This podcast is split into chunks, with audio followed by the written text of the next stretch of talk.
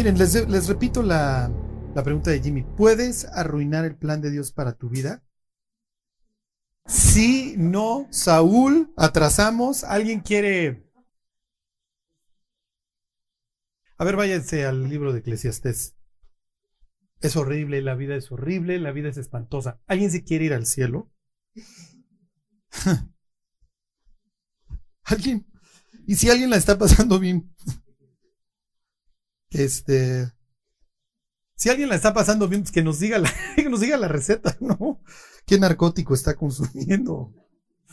Recomiéndenos a su tachero, por favor.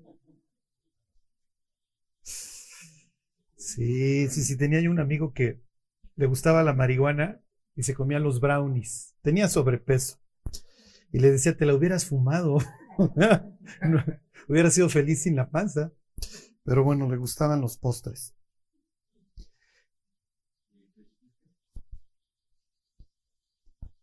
La vida es espantosa, es horrible porque la satisfacción que queremos nunca la alcanzamos, nunca, nunca.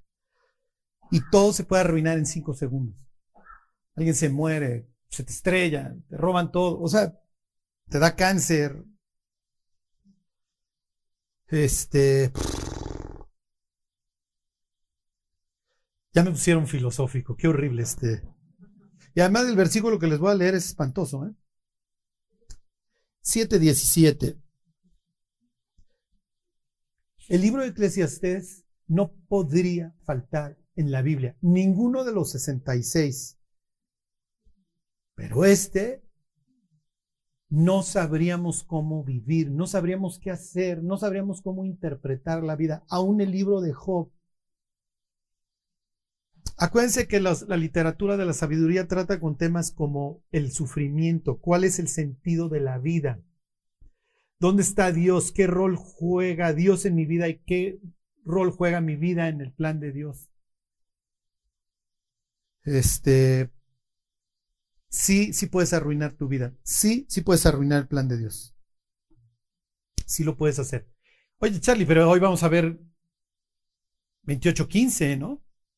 Bueno, a ver si llegamos a 28.15 de Génesis. No te dejaré hasta que haya cumplido lo que me he propuesto en ti.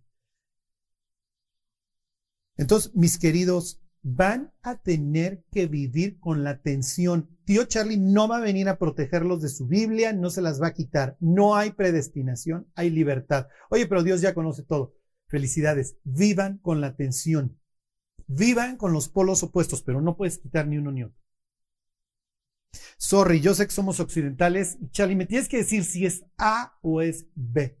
El calvinismo nace en Europa, en un sistema racional. O sea, para allá íbamos a atender. Necesito que me digas A, B y C. La reforma y luego lo que derivó es una persona con una bata blanca hablando de esta manera, diciendo, oh, la Biblia. Necesito A, B, C. Si no me das una fórmula, no puedo funcionar. Y la salvación se obtiene de A, B y C. ¿Qué dice Jesús? Tienes que volver a nacer. Explícamelo.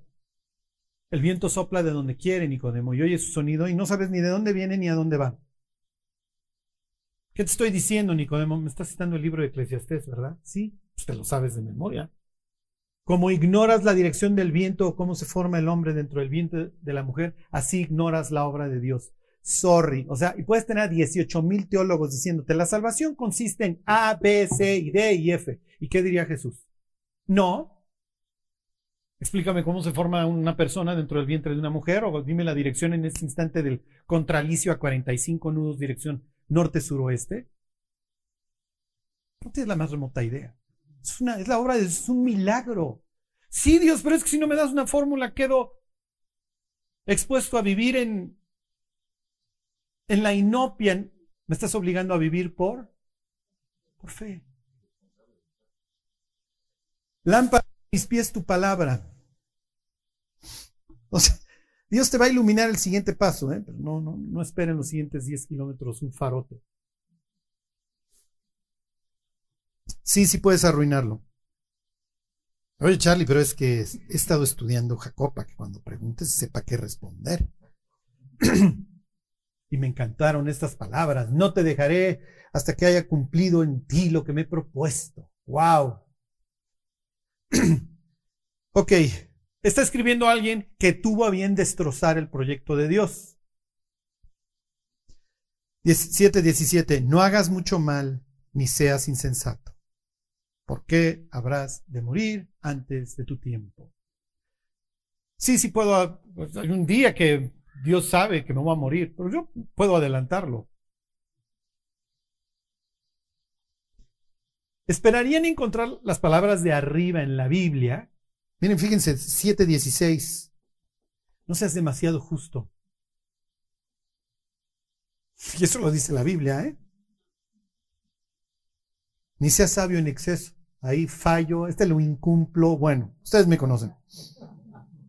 Estaban tan picados que ni mi chiste se dieron cuenta. Estaban. Sí escuchaban la voz de un sabio allá a lo lejos, pero no seas demasiado justo. ¿Por qué aparecen estas palabras aquí? ¿A qué me estaré dando? ¿Qué me estoy privando? O más bien estaban pensando. ¿Por qué habrás de destruirte? El querer ser, tener una vida perfecta te va a obligar a...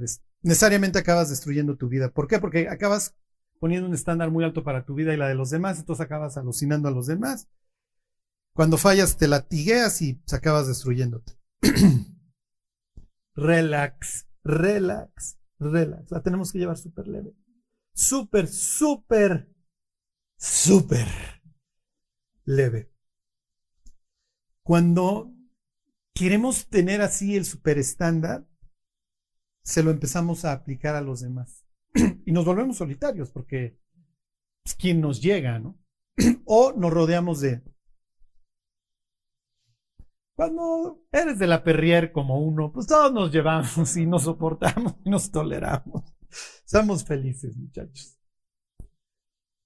Lo, más grande que puede tener un ser humano son muchas conexiones. Entre más conexiones tengas, más probabilidades tienes de alargar tu vida. Entre menos conexiones tengas, más rápido te mueres. O sea, los solteros que nunca se casan y nunca tienen hijos, este, se mueren más rápido. No hay nada por qué vivir. Este, luego pensamos en, me acuerdo de una persona que le, cuando, ya tiene muchos años, cuando apretaba su, su grabadora de los recados telefónicos, era chava tras chava tras chava. era un tipo bien parecido. Y a mí me impresionó, o sea, me impresionó. Este. ¡Tit! ¿Dónde estás, fulano? Te llevo buscando semanas. ¡Tit! ¿Dónde estás? Vengan. Este, digo, fulano, y era otra chava y otra chava y otra chava. Tenía dinero, era bien parecido, tenía un trabajo bueno, estable y se suicidó. Tenía la vida que el diablo, a la que el diablo nos hubiera invitado, ¿no? Entonces, este, tener, tener gentes por qué vivir y gentes eh, a quien amas y ser amado te garantiza una relativa salud. Entonces, hey, no sean demasiado justos. ¿Para qué destruyen su vida? Ni, quieran ser sabios en exceso. Aquí vendría un chiste, no lo voy a hacer. Este. y luego, no hagan mucho mal. Tampoco te vayas al otro extremo, ¿no? ¿Para qué acortas tu vida? ¿Para qué acortas tus días? ¿Para qué adelantes el día de tu muerte? No, ya no te la relax. Ni muy, muy, ni tan, tan, ¿no? Bueno, entonces sí, efectivamente es lo que dice ahí. ¿Por qué habrás de morir antes de tiempo? ¿Para qué acabas? Sansón murió antes de tiempo. El reino con Salomón murió antes de tiempo. Si Salomón hubiera vivido por fe. Fíjense que el, problema de Salomón es que tiene miedo. Tiene miedo. Los zapatos de su papá eran grandes, eran muy chonchos. y nunca habrá faltado la persona que, que se lo recordara. Que tu jefe era un tipazo, ¿no? Y tú no tienes los, los pantalones que tenía tu papá. Pues te llamas el Pacífico, ¿no? ser Shalom, el Shlomo, el Pacífico. Y además eres hijo de la Kelite, ¿no? El, el, el harem, el harem generaba unos ambientes horribles porque todas las esposas están compitiendo, no por ellas, sino por, por sus hijos, que su hijo sea el bueno. Y generalmente cuando llegaba el bueno, ¿qué creen que hacía con los hermanitos? Entonces era, era supervivencia, ¿eh? era de matar o morir. Y a Salomón por poco lo matan. a Salomón por poco lo matan y se acuerdan que pues empieza a reinar Adonías y Adonías no le iba a tener piedad a Salomón. O sea, Adonías se autoproclama y entonces Betsabé, piensa en una Betsabé que ya es una distante, los años de gloria pasaron y, y cuando entra Betsabé a la alcoba de David, ¿a quién se encuentra?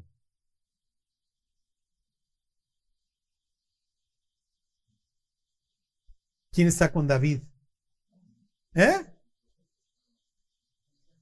Abisag.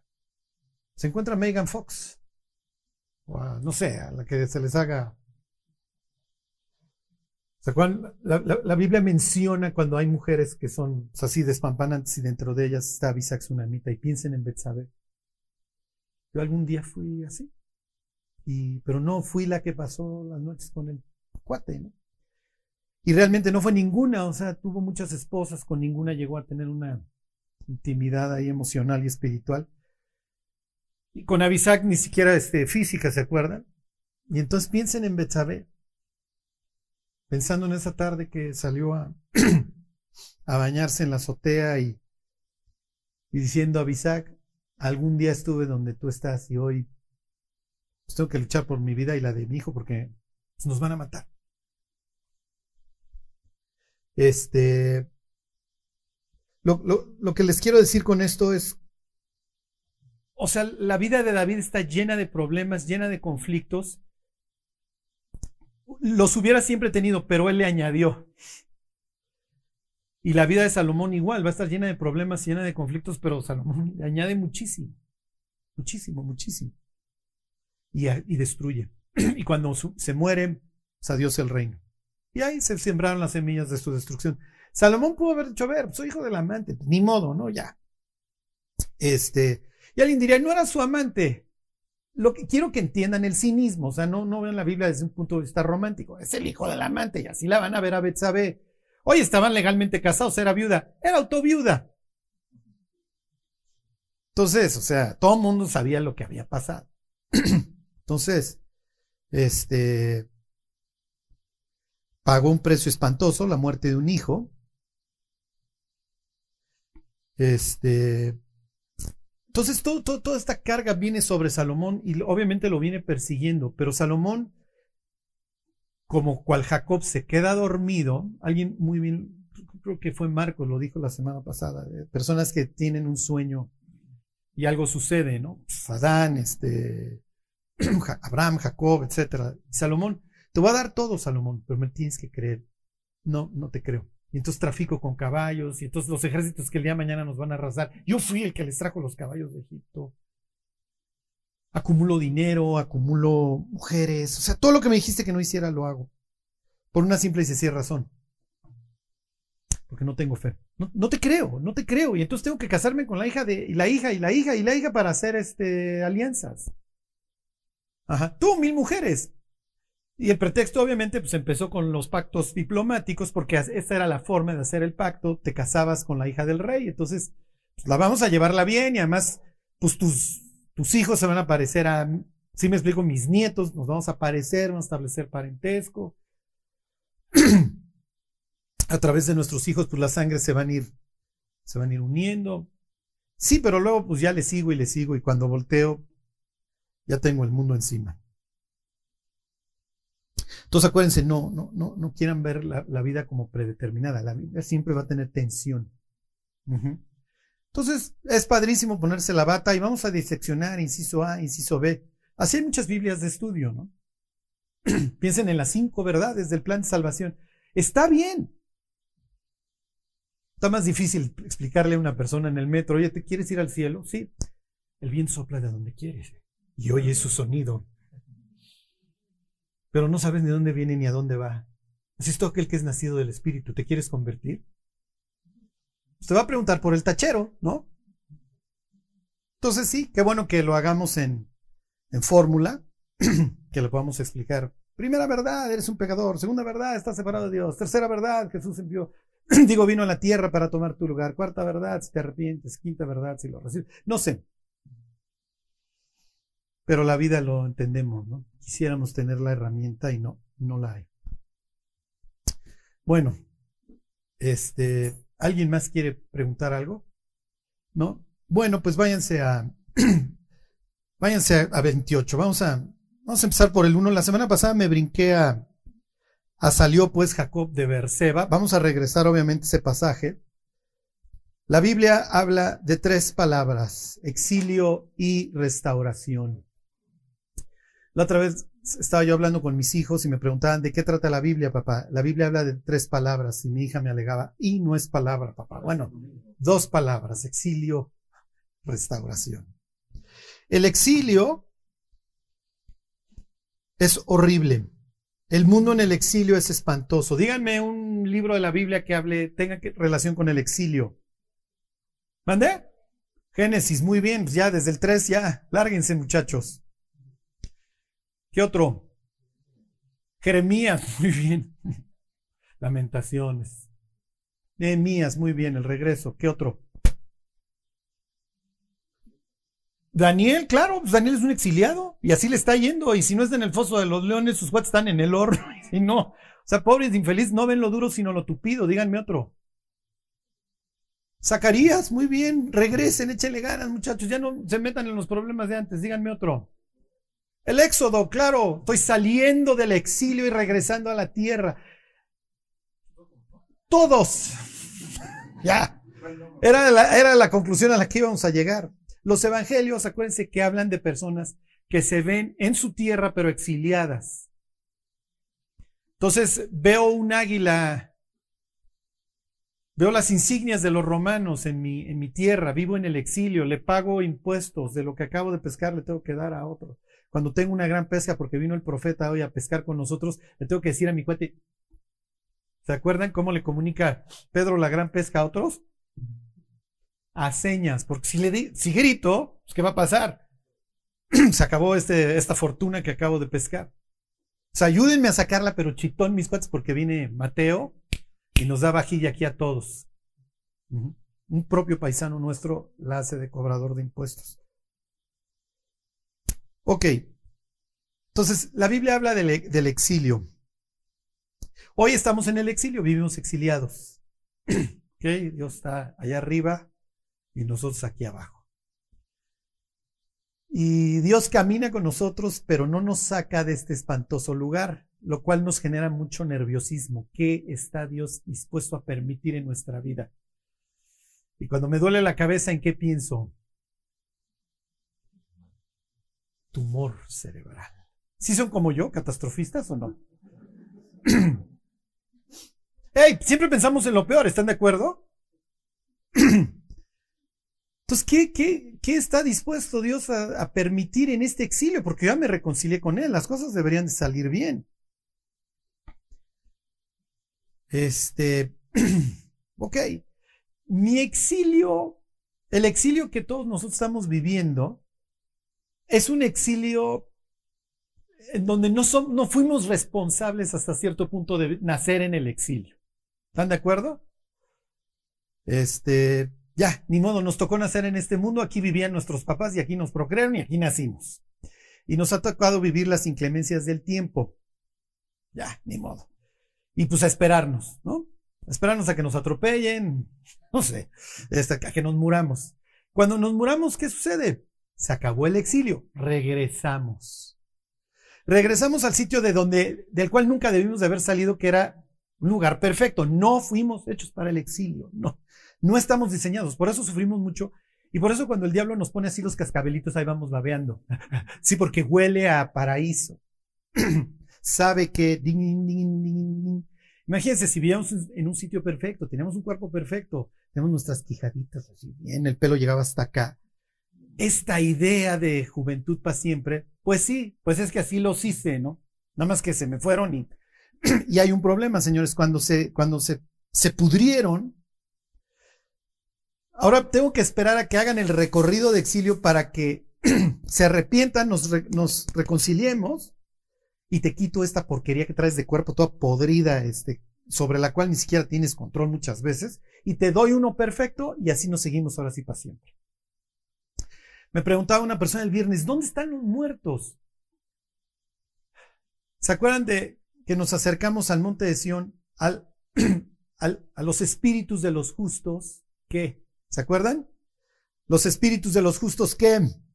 Hechos perfectos, muy bien. ¿Quién lo dijo? Qué grande eres, Erika. Que me fascina que ya son todos teólogos. Yo les digo, ¿para qué vienen ya los domingos?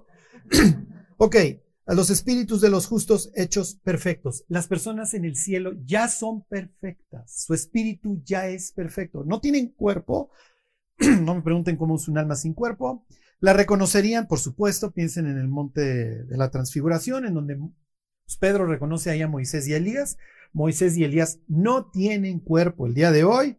Están esperando a, como dice que este Salonicenses 4, suene la final trompeta y entonces los muertos en Cristo resucitarán primero. Ya, ya van a recuperar su cuerpo, ya. Fuimos creados para tenerlo, ¿ok? y ya, tan tan. Mientras Vivimos en esta carne podrida, y ahí estamos con Pablo diciendo, miserable de mí, ¿quién me librará de esta putrefacción que vengo cargando? Hasta el día que nos vamos, el día que nos vamos se acaban nuestros problemas, por así decirlo. Mientras vamos a vivir en el exilio. El problema, y aquí viene el problema, es que hoy estamos a cierta distancia. No sé dónde esté Dios. si ahí nos está viendo, está en otra dimensión, está en otra galaxia, no sé, pero ya tenemos esa distancia de entrada. Ajá. Diríamos, bueno, es que Dios habita en mí. Sí, está bien, ok, entonces en ese sentido se acortó. El problema es que en un sentido nos podemos alejar. Piensen en esta expresión nuevamente de Pablo ahí en 2 de Timoteo, Demas me, ha abandonado y se fue a Tesalónica amando este mundo, o sea, puso distancia. Sí me explico, se alejó se alejó. En el caso de Demas, es un exilio autoimpuesto. Entonces, para los que les gusta en el inciso A y el inciso B, hay dos clases de exilio. El que es autoimpuesto y el que es consecuencia no de nuestros actos.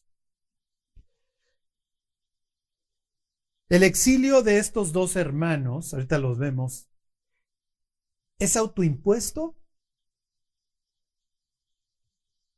¿O son sus actos los que los llevaron a ser exiliados? Lo, que les quiero decir es que hay veces que me empiezo a portar tan mal que acabo allá, pero hay veces que yo, no hay, no hay ninguna razón para alejarme. Y yo solo me quiero largar de la presencia de Dios. Piensen en Jonás. O sea, es un exilio autoimpuesto. Ajá. Ah, ajá. Allá vamos. Allá vamos, allá vamos, allá vamos. Ok. Bueno, ahí está 28. Acuérdense, la promesa es tierra, descendencia y bendición. Esa es la importante. Tierra tradúzcase en influencia. ¿Ok? Esta es la tierra donde habita Dios. Este es Israel, esta es la tierra prometida, aquí habita Dios. ¿Ok? Ni modo. Dios tuvo que elevar anclas. ¿Se acuerdan? Ezequiel 10. Nos vemos, muchachos. Yo no me quedo en esta tierra y voy a visitar a Ezequiel. Pues ahí ve el trono de Ezequiel. Preguntándose, pues, ¿qué haces aquí en Babilonia? Pues lo mismo que tú, mi cuate. Me fui. He aquí vuestra casa os es dejada desierta, dice Jesús en Mateo 23. Lo que les quiero decir es que hoy no hay una tierra como tal que es el territorio en donde Dios vive. ¿Ok? Jesús les dijo, pues ahí la ven mis cuates y pues yo me voy por todo el mundo a buscar a mis gentes. Y llego hasta Tlanepantla. Llego a todos lados. Si siguen la, serie de Marcos, piensen en esta expresión. Pasemos al otro lado. Bueno, entonces tierra es influencia. Eh, lo que les quiero decir es que la bendición no ha cambiado para nosotros. Te voy a dar influencia, te voy a dar descendencia y te voy a dar bendición. Descendencia puede ser obviamente en sentido literal, te, estoy, te voy a dar que procrees, que puedas influir el mundo a través de tu descendencia. Y obviamente descendencia espiritual, que des fruto, que, que Dios incremente su familia a través de tu vida. ¿Sí se entiende? Entonces, descendencia, descendencia, ganas almas. Es un evangelista que gana y gana almas, ¿ok? Lo que está haciendo es que le está trayendo a Dios descendencia. Bueno, entonces 28.1. Entonces llamó, perdón, entonces Isaac llamó a Jacob, ya se va a ir, se va a ir a Padan Aram, porque pues, doña Rebeca está controlando todo, y lo bendijo y le mandó diciendo, no tomes mujer de las hijas de Canaán, Levántate, ve a Padan Aram, a casa de Betuel, padre de tu madre, y toma ahí mujer de las hijas de Labán, hermano de tu madre. Y el Dios omnipotente te bendiga y te haga fructificar y te multiplique hasta llegar a ser multitud de pueblos. Ajá. Y te dé la bendición de Abraham y, y heredes la tierra en que moras, no donde estoy, perdón, y a tu descendencia contigo, para que heredes la tierra en que moras que Dios dio a Abraham. ¿Ok? Entonces ahí tienen las tres. Tierra, descendencia y bendición. Le está diciendo, ve, tráete una esposa, que Dios te haga fructificar, que Dios te dé la bendición de Abraham, a ti y a tu descendencia, y que heredes la tierra. ¿Ok? Versículo 5, así envió Isaac a Jacob, el cual fue a Padan Aram, a Labán, hijo de Betuel Arameo, hermano de Rebeca, madre de Jacob y de Esaú. ok, entonces regresarse a esta zona implica un retroceso. No, tú no te puedes salir de la tierra, Jacob, por el simple hecho de que te acaban de nombrar el patriarca. Entonces, no, no, no, no es tiempo de irse. Bueno, pero no, no hay una gran descendencia, ni siquiera yo tengo hijos, este. Entonces, sí, pero ya eres el patriarca y esta es la tierra de bendición. Sí, pero es que tengo que ir por esposa. ¿Qué le diríamos? Un cínico. No, no tienes que ir, manda a alguien. Así le hizo tu papá. Perdón, así le hizo tu abuelo. ¿Mando por alguien para tu papá? No, no, pero sí voy, yo creo que sí voy. ¿Por qué vas? Bueno, pues la neta es que me controla mi mamá y además mi hermano me quiere matar. Estoy en medio de una crisis familiar. Este es un exilio, no es autoimpuesto, ni modo. Es, llevo haciendo burrada tras burrada y ya me tengo que salir de, el sitio de bendición. No va a salir de la tierra de Dios, no de su plan. No de su plan, y esas son las promesas en Deuteronomio. Aunque estés hasta los confines de la tierra, mi cuate, hasta allá voy a ir por ti. Voy a ir por ti si haces algo. Si desde allá buscares a Jehová tu Dios. Ok. Tan tan. Ya, se largó. Y ahorita vemos el trayecto. Exilio. Ese, ni modo, las circunstancias. La otra opción es quedarse a que lo mate su hermano. Su papá cree que lo está mandando por una esposa. Pero acuérdense que realmente quien está manejando los hilos es Rebeca que le dice, oye, tu hermano se consuela con la idea de matarte, lárgate. Pélate porque además, ¿por qué voy a ser privada de mis dos hijos? Era justo lo que, lo que temía yo cuando ustedes se peleaban en la panza. Y es justo lo que provoqué. Ok, versículo 6. Y vio Esaú cómo Isaac había bendecido a Jacob y le había enviado a Padan Aram para tomar para sí mujer de allá.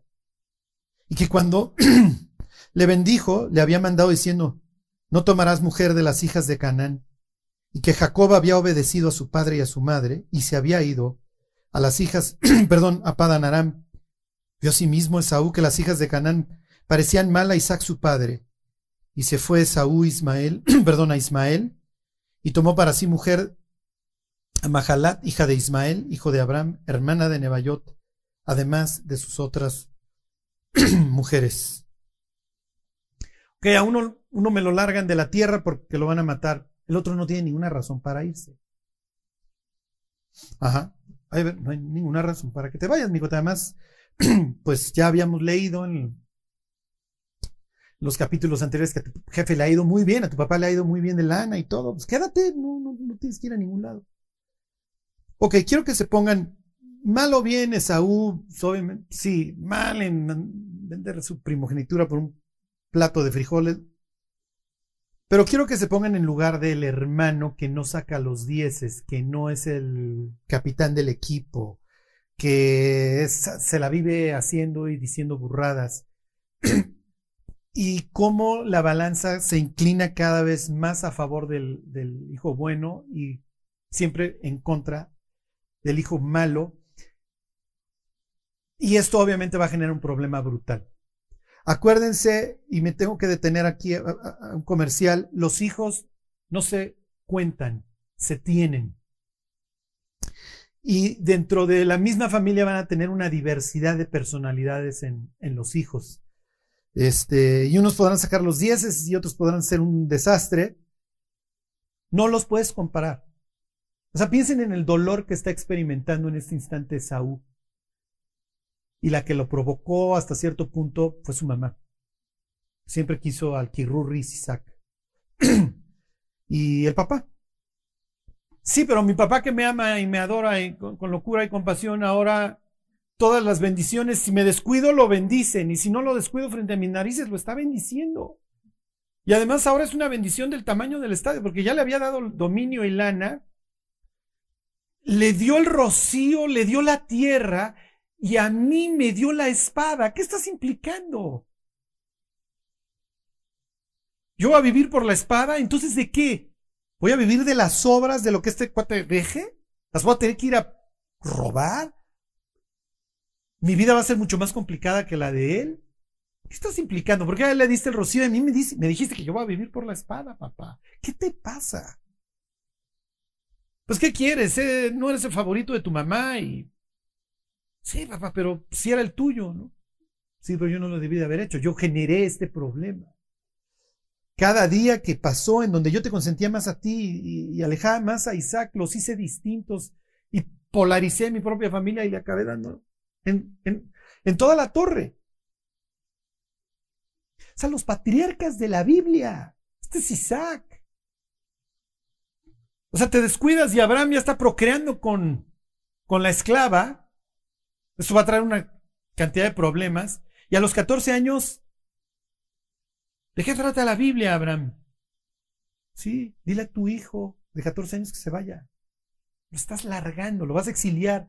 ¿Es su culpa? Hasta cierto punto, pues sí, es culpa de, de, Ismael. Tarde o temprano iba a matar al escuincle. Y entonces, ¿qué va a pensar Ismael el resto de su vida? Uf. Y luego, obviamente vive en el exilio Ismael, y cuando Esaú se ve perdido, ¿a dónde se va? Pues va a hacer migas con su tío, a que largaron igual que a él. A Esaú nadie lo corre, pero hasta cierto punto ya ver, alucinas a mis esposas. Ajá. Y fíjese lo que está implicando el pasaje. Se está enterando de que alucinan a sus esposas. Hasta este momento, el primer polígamo fue este Lamec, ¿se acuerdan? Entonces, desde ahí ya la Biblia está mandando un mensaje que tú no quieres tener rivalidad entre tus chavas, ¿no? Acuérdense, hoy en día, pues, ¿quién se va adelante? ¿no? Fíjense a las, novias. Oigan, hoy me toca adelante. Ayer tú te fuiste y vuelves al mismo tema, te lo regresa la escritura. Y entonces obviamente la idea es que el autor te está diciendo, acuérdense de la Mec. O sea, la Mec es un salvaje. O sea, la idea de que este cuate ya tiene varias esposas ya pinta mal. Y cuando el cuate se entera de que la setea siempre no y Fuchi la seteas, pues ¿qué les pasa? ¿Por qué nunca me dijeron? Y este cuate sí, este cuate sí obedece y este sí va a ir por su por su pariente, ¿no? Entonces, pónganse en los zapatos de este cuate. O sea, soy un oso en mi familia. El que era yo sujita ahora bendice y bendice al hermano. Este, no encajo para nada, alucinan a mis mujeres. ¿Por qué no me lo dijo mi mamá desde antes? ¿Por qué nunca me dijeron? Ahora resulta que me han, me han odiado todos estos años, ¿no? Pues ahora le agarro mis triques y me voy con mi tío. Mi tío al cual también pues, alucina, ¿no? Isaac para nada va a alucinar a Ismael.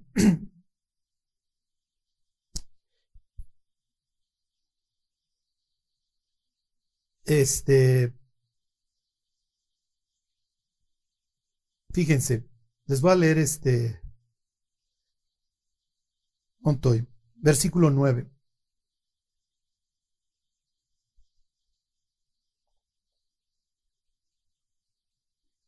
Y se fue Esaú. Ahí están. Y ahora lean el 14. Salió pues Jacob. La peor pesadilla de Rebeca. Los dos se fueron. Los dos van a vivir exiliados. Uno al sur y el otro al noreste. Los dos fuera del territorio. Los dos fuera de la tierra que Dios le prometió a Abraham. Los dos sufriendo. Los padres podemos uy, uy, uy, tomar una cantidad de vueltas equivocadas y dejar unas heridas en los corazones de nuestros hijos espantosas. Si tú le preguntas a una persona normal, X, no, no sabe de la Biblia, tiene una religión, lo que ustedes quieran, y le dices, ¿cómo es Dios? Descríbeme a Dios. La respuesta que te vas a encontrar es, es un poder superior. Que cierren los ojos, piensa en un poder superior. O sea, yo pienso en una cerveza cuando pienso en poder superior, ¿se acuerdan? Y una mujer rubia en el fondo. ok, soy generación X. Ok, un poder superior.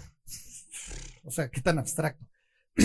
Alguna persona te diría, Dios es omnisciente. Todo lo sabe, Dios es omnipresente, está en todos lados. Dios es omnipotente, todo lo puede. Cierren los ojos y piensen en omnisciente.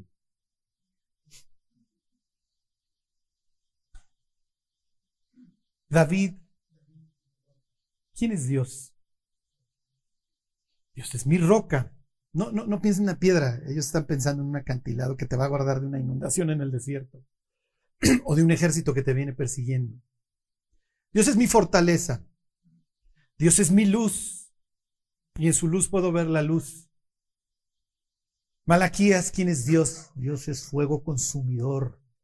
Y Él es jabón de lavador, es toda la putrefacción que hoy estoy viendo nuevamente en el sacerdocio. Dios la va a limpiar.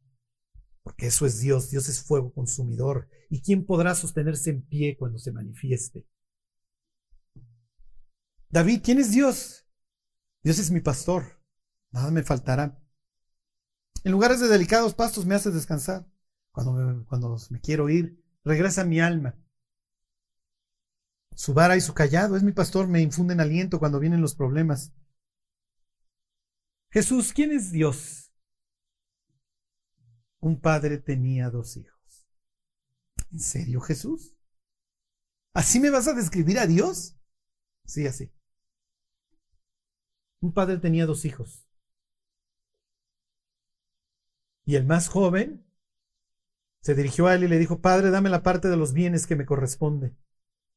¿Y qué están esperando los fariseos?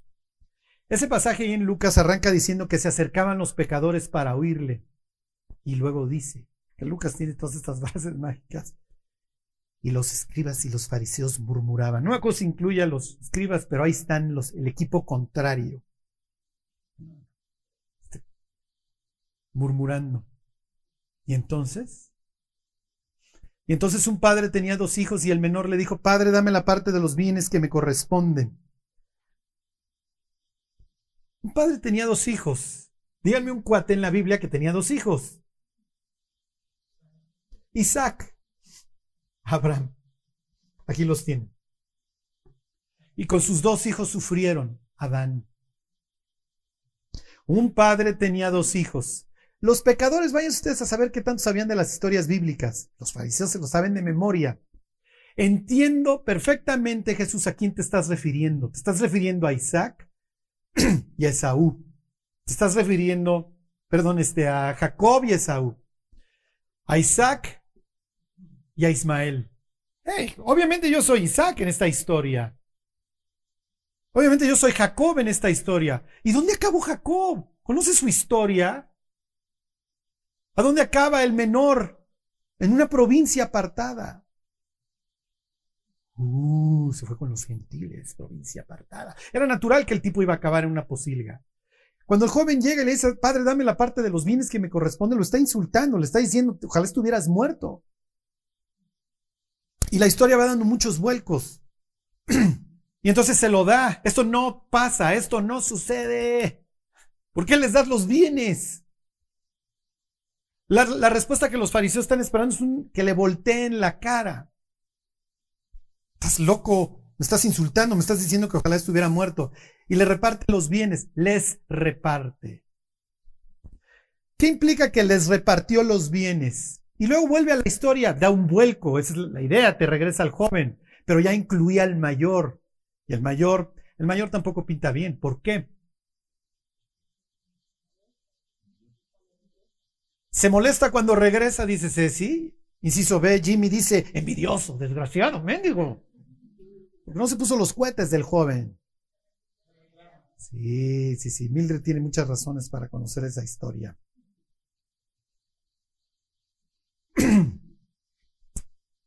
¿Qué hace el mayor? ¿Cuál debió de haber sido la respuesta del mayor? ¿Cómo crees? ¿Cómo crees? El mayor va a recibir dos terceras, ¿eh? Si había 10 millones de pesos, eso se iba a embolsar siempre.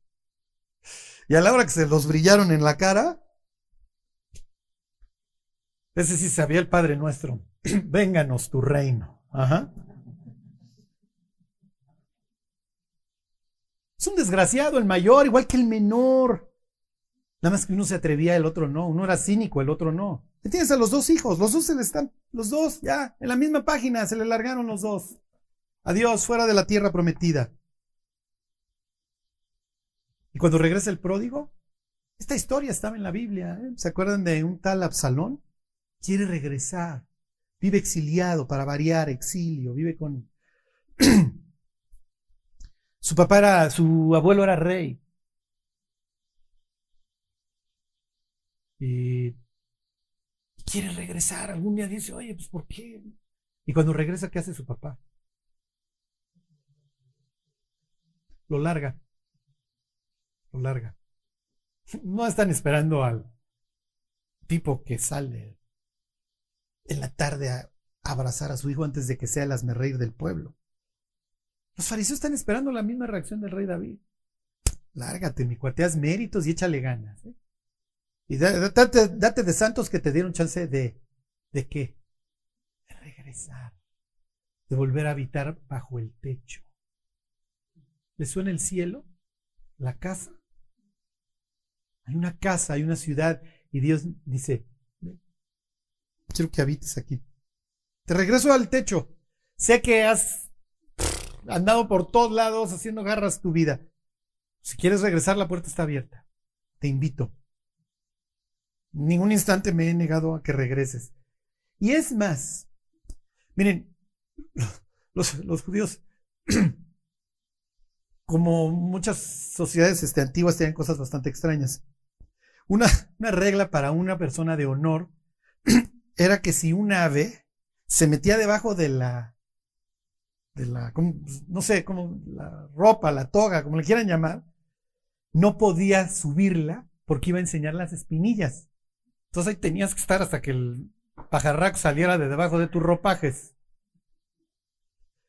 Piensen en el hijo pródigo a lo lejos, viniendo hecho garras, y entonces obviamente el pueblo es una sociedad de honor. Es pueblo chico, infierno grande. El pueblo se lo va a acabar. ¿Por qué se lo acaban? Porque es una forma de controlar a la sociedad. Si yo no lo salgo a denostar a este tipo, al rato se me largan mis hijas al antro. O me regresa embarazada. Entonces, tiene que ver que sus actos malos, está, romper el honor del pueblo, tiene consecuencias. Entonces tengo que salir a insultar a este, este fracasado. Sí, pero resulta que cuando lo voy a insultar, don Corleone, tiene bien subirse esto, salir corriendo, enseñar las espinillas para alcanzar a su hijo y colgársele del cuello. Esta es una escena increíble, preciosa. A ver, váyanse tantito más adelante.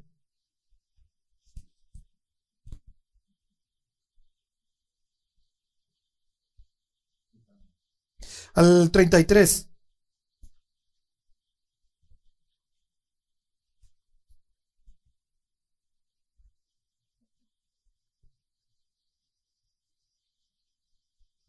Esta escena es... Miren, yo ya he chillado con ella, entonces les voy a permitir que se traen Kleenex. Han pasado 20 años desde esta que estamos viendo, de que todos, uno sale exiliado y el otro se impone el, el exilio. Versículo 3. Está, está, está hablando de Jacob. Para estos instantes ya no se llama así. Dejó de ser el, el mentiroso. Y dice, y él pasó delante de ellos y se inclinó a tierra siete veces hasta que llegó a su hermano. Pero Esaú corrió a su encuentro y le abrazó y se echó sobre su cuello. Es una escena. Sí, sí, Esaú es un asco. No es cierto. Dios va a usar a Esaú para ejemplificar a quién creen. Para describir, adivinen a quién. A Dios. Un padre tenía dos hijos. Ok, ya sé que me estás trayendo a la memoria esta historia de los dos hijos, el bueno y el malo.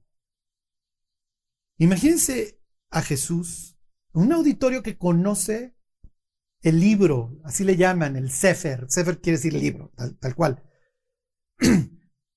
Hasta la fecha en la sinagoga ahí está guardado. Y, y en lo que llaman este, ¿cómo se llama? Simchat Torah, alegría de la Biblia, ahí está, porque Dios nos dio a nosotros este libro. No a cualquier pueblo, a nosotros. Ok, pues lo hubieran leído mis cuates para variar, ¿no? En vez de nomás andarlo paseando, pues, hey, les hago el mismo comercial. Nomás andarlo paseando, pues hay que leerlo. y amo y adoro a los paisanos. Pero como cualquier persona que lee la historia es, regresa, regresa. Bueno, el caso es que piensen en los escribas y los fariseos cuando Jesús cuenta que el papá se le cuelga del cuello. No hay muchas historias en donde un tipo se le cuelga del cuello a otro. ¿Qué está haciendo Jesús? Ah, tú creías pues, que tú eres el bueno, ¿no? Tú eres Esaú, digo, tú eres, tú eres en estas historias siempre el bueno, tú eres Isaac o eres este Israel. te voy a poner al padre y te lo voy a representar con quién, con Esaú. Esaú es el que cuando ve a su hermano, que viene obviamente todo humillado, acaba de luchar con Dios toda la noche y sale rengueando. El menor va a tener dominio sobre el mayor. El mayor servirá al menor. Es un juego de palabras. Jacob quiere decir pues, el nombre del hijo y Yavod quiere decir servir, servirá. Es un juego de palabras. Este. Ok. Entonces lo ve. Ya, ya entiendo que me mandaste y me mandaste la. No me interesa. He vivido por mi espada. Pobres de mis vecinos, les he bajado hasta la risa. Soy millonario. Pero no te guardo nada. No tengo absolutamente nada contra ti. Y es una escena preciosa. ¿Y cómo la toma Jesús? Fíjense cómo agarra el capítulo 28 que estamos leyendo, en donde el padre tiene dos hijos, en este caso se está refiriendo a Isaac. Los dos los, a los dos los pierde, como la historia del hijo pródigo, en donde los dos están perdidos, los dos están mal. Los dos agarran la lana, los dos se quejan, los dos están mal. Y finalmente viene el reencuentro. Y el reencuentro lo protagoniza en, en la historia de Jesús el Padre, en la historia del Génesis Esaú hacen lo mismo. No te guardo nada. Lo único que quería es que regresaras, que nos volviéramos a ver, que supieras cuánto te aprecio, que te perdono todo, que el, pasado no me interesa. No soy el vasallo en el pacto, pero sí soy beneficiario del pacto. Está bien. Soy Jonatán en esta historia. tú serás rey y yo seré segundo después de ti. Lo que hace más grave entonces la historia del hijo pródigo es finalmente que en esa historia, en la de Jesús, y Jesús obviamente está volteando a ver a los fariseos, es que el mayor no se quiere reconciliar. El mayor va a permanecer a dónde? Díganmelo tal cual, piensen en la escena. Allá está la música, afuera. Va a permanecer en él para siempre. Bueno, termino con lo que empecé. Hoy vivimos en este exilio. Sí, ni modo. Ya. Algún día estaremos caminando en las calles del cielo. Charlie, ¿nos vamos a reconocer? pues no sé si afortunada o desgraciadamente, pero sí. Verán a Jimmy y dirán, iba en mi célula, hmm, iba a mi iglesia. No, no se preocupen, ya todos somos como Esaú, andamos abrazando a todos. Nos andamos colgados de los cuellos de todos, todos de todos. ¿Se habrá acabado el exilio? Sí, sí hay memoria, acuérdense. O sea, la Biblia tiene ejemplo tras ejemplo de que la gente, de que la vida continúa. Ok, digo, ya. Este, ¿qué es lo más triste y que no podemos perder de vista? Lo que les voy a decir es espantoso y todos vamos a sufrir con lo que les voy a decir. Otra vez estaban hablando unas personas acerca de mí. Siempre hay un espía y decían, yo no voy con Charlie a que me deprima. Pero ustedes sí, ustedes sí vienen conmigo a deprimirse. Lo cual los felicito. Los veo los domingos y me pregunto, ¿por qué siguen viniendo?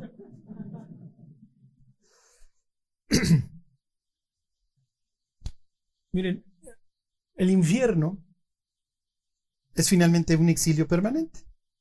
El, el, infierno fue hecho no para el ser humano, fue diseñado para el diablo y sus ángeles. Pero el, infierno implica un, ¿sabes qué, Dios? La neta, no. O sea, qué padre que te hayas reconciliado con mi hermano y que mi hermano se gastó todo.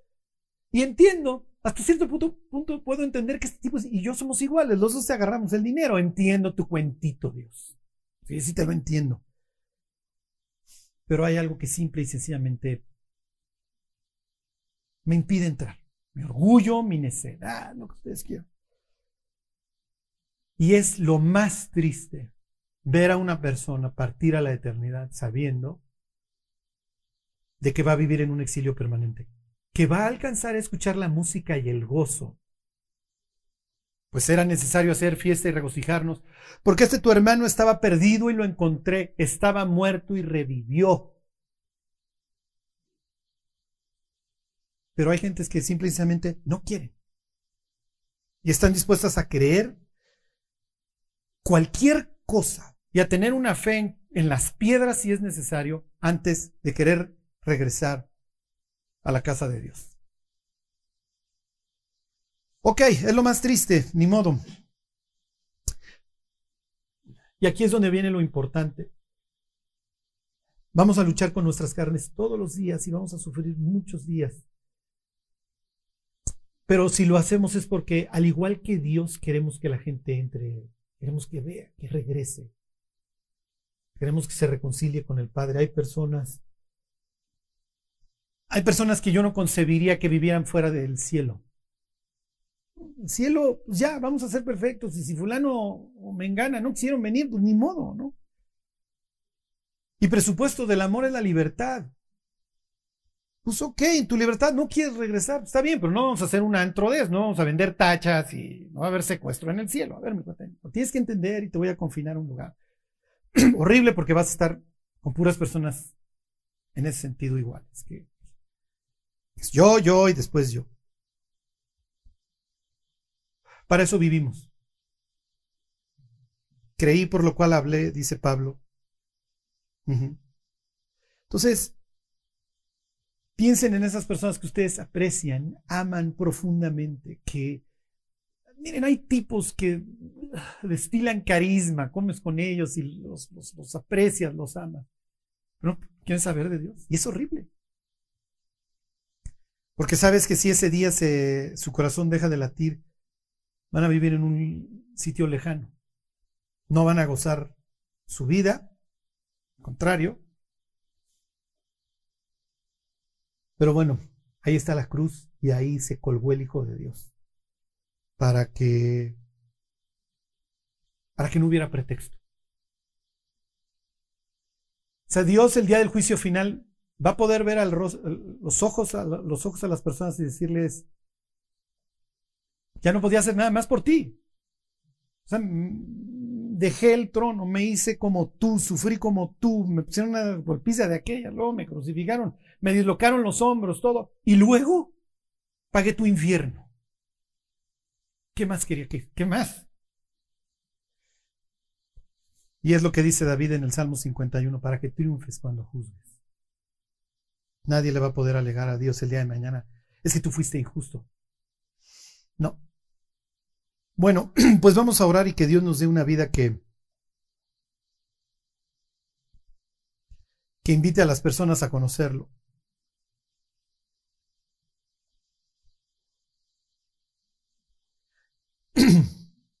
Dios, tú, tú conoces nuestros corazones, Señor, y, y las vidas de todas esas personas que apreciamos, Dios, y que, que queremos ver en el cielo. Ayúdanos, Dios, a no ser egoístas, a llevar una vida que, que Dios te agrade y que invite al resto del mundo a, quererte conocer. Entendemos, Dios, que no todo el mundo se va a convertir, pero, pero Dios, como dice la Biblia, aunque sean esos pocos, Dios, te lo queremos pedir, guárdanos, Dios, guarda nuestra mente, nuestros corazones, guárdanos en las pruebas a través de las cuales vamos caminando, Dios, y bendícenos, bendice esta iglesia, Señor, que nunca deje de brillar, que así sea. Te lo pedimos por Jesús. Amén.